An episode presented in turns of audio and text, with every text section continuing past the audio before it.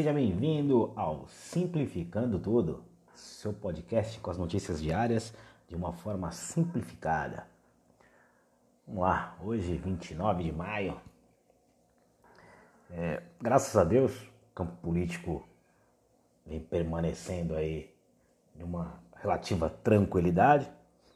Tivemos operações da essa semana, tivemos duas operações inclusive, uma contra fake news, a outra é, contra o governador Wilson Witzel aqui no Rio de Janeiro. Mas eu vou deixar para falar sobre isso aí tudo no domingo. Hoje tem uma notícia, eu não gosto muito de dar, uma notícia triste, que a gente passou o número de mortes da Espanha, né? Praticamente a gente já quase passou ontem, mas hoje efetivamente passamos o número de, de óbitos em relação à Espanha. É mais um indicativo de que a flexibilização do, do, isolamento social não é tão prudente, mas é necessário.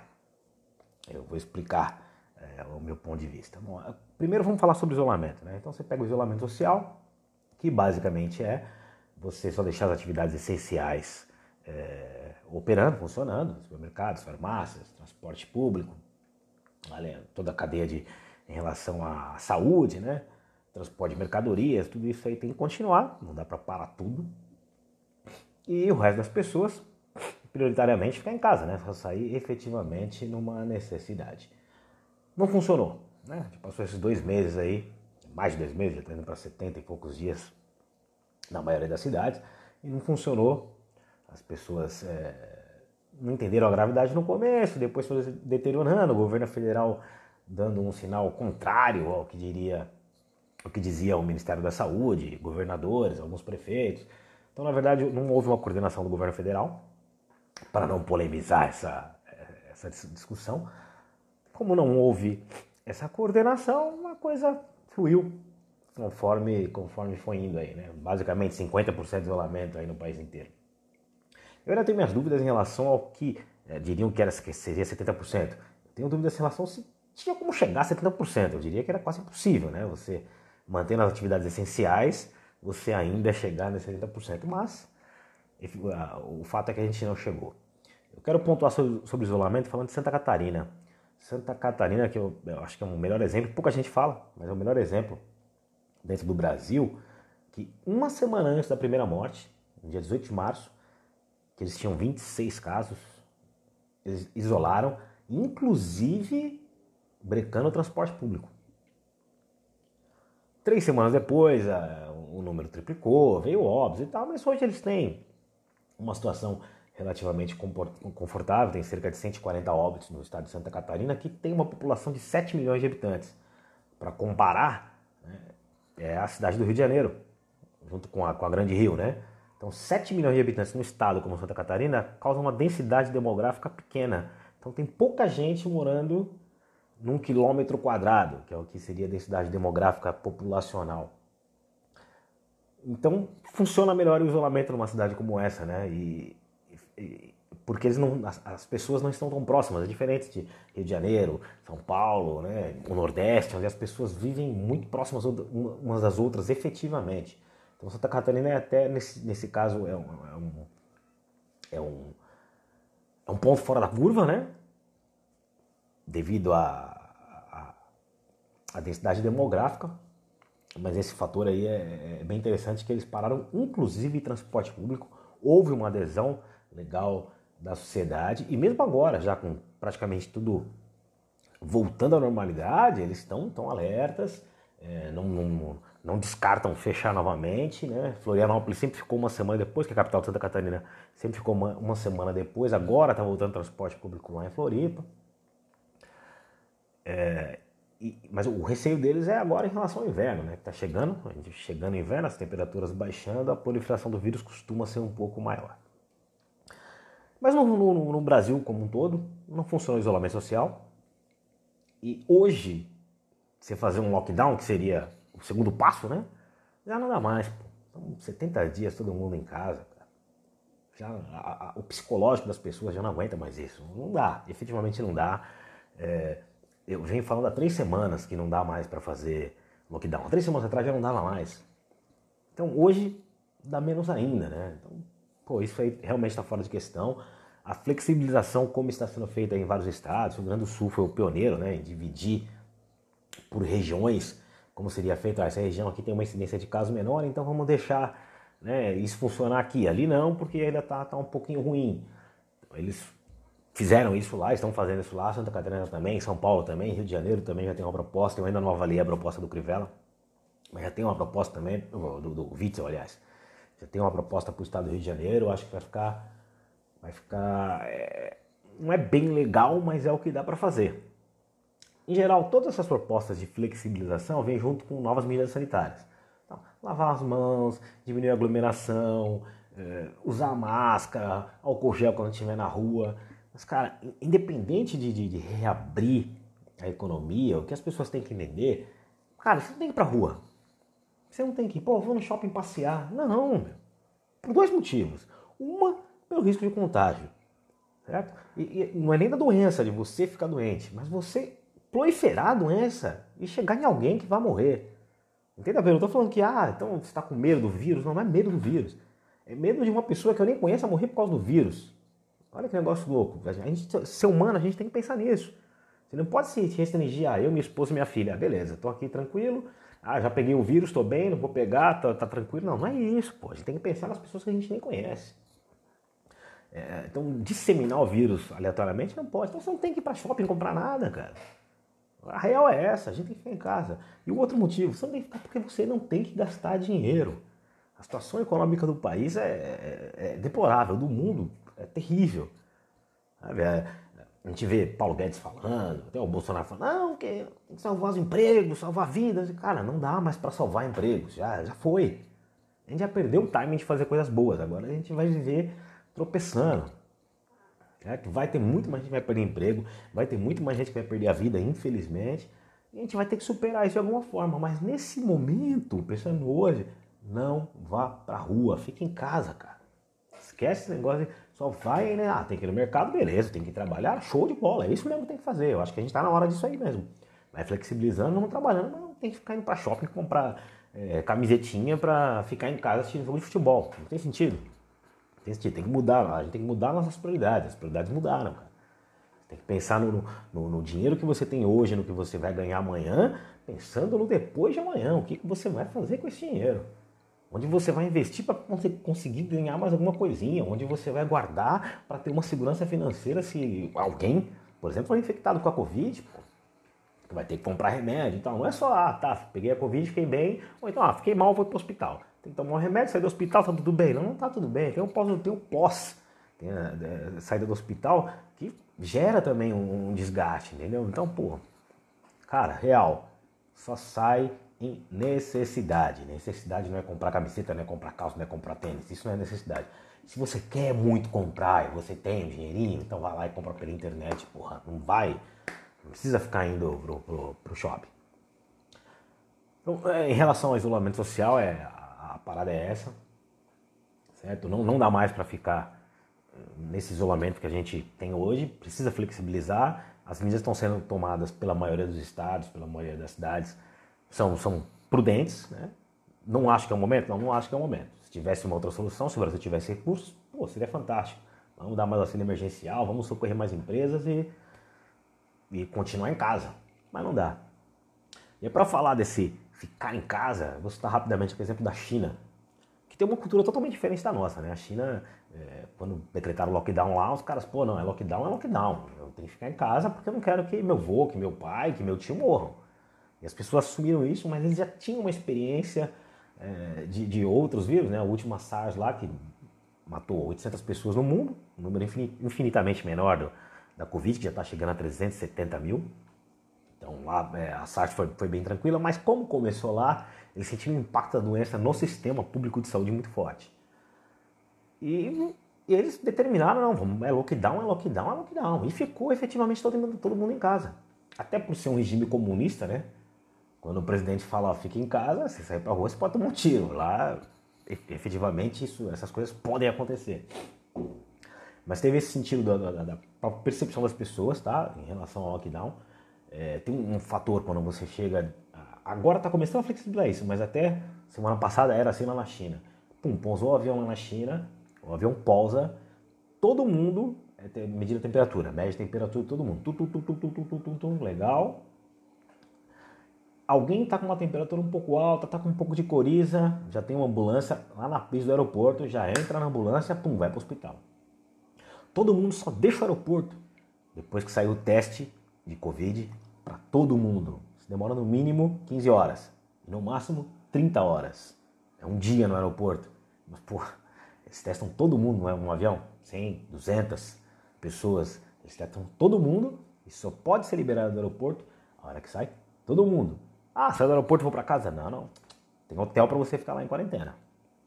Então a China é, tomou várias medidas de precaução e conseguiu combater, combater o vírus é, de uma forma bem contundente. Apesar de eu, de eu, duvidar dos números da China, por acreditar que houve, houve uma, uma subnotificação enorme, proposital, tá? Eles testaram, as pessoas estavam contaminadas e eles não divulgaram o número, ponto. Porque você pega um, um país que tem 1,4 bilhões de habitantes, nós aqui no Brasil temos 210 milhões, então eles têm sete vezes mais habitantes do que a gente, e até do que seis vezes mais do que os Estados Unidos, e pô, tem o número de casos é, dá 5% do que foi os Estados Unidos. Então não, não, tem sentido. Houve, houve alguma manobra lá, mesmo com todo o lockdown e tal. O, o, número efetivamente deve ter sido maior que esse, mas é, é inegável que lá já estão reabrindo a economia e já está tudo é, voltando a uma quase normalidade, que eu acho que em curto prazo lugar nenhum no mundo vai ter, mas eles estão já, já estão retomando. Então lá o isolamento funcionou. Aqui no Brasil, infelizmente, não funcionou, não vai funcionar mais, tem que flexibilizar e eu acho que isso é importante nesse momento. E agora dando mais um parâmetro aqui geral das notícias do, do dia, né? É, São Paulo, que estava flexibilizando a, a quarentena e tinha uma divergência lá em relação à Grande São Paulo. Então eles dividiram a Grande São Paulo em micro-regiões para poder facilitar a flexibilização. Então, cada micro, micro-região vai, vai poder avaliar como está o número de casos, o avanço dos casos, o isolamento social e, o mais importante, tudo, tudo tem sido feito nessa pandemia. Como está o sistema de saúde, número de leitos, principalmente de UTI. Então, São Paulo já, já, já, já fez essa divisão, então é, São Paulo e mais a Grande São Paulo, eles vão estar é, conversando entre si para avaliar onde dá para flexibilizar um pouco mais, onde dá para flexibilizar um pouco menos. Eu acho que todas as grandes, as grandes cidades né, devem pegar todas essas grandes regiões metropolitanas e devem agir da mesma forma. Rio de Janeiro, Belo Horizonte, Salvador. Acho que todos, todos teriam que pensar numa flexibilização como toda a grande como toda, em toda a grande região, né? Toda a região metropolitana. É, hoje teve um anúncio do Trump também que, pô, rachou de vez com a MS, que basicamente quer dizer, meu, o Trump, ele tá pensando nas eleições de novembro. Ele quer reeleição de qualquer jeito e essa pandemia quebrou as ideias que ele tinha em relação a isso, né? Então ele tá rachando com todo, com todo mundo porque na cultura americana tem esse negócio do patriotismo, então ele, ele aposta muito nisso, os eleitores dele gostam disso, então ele aposta muito nisso para continuar no poder.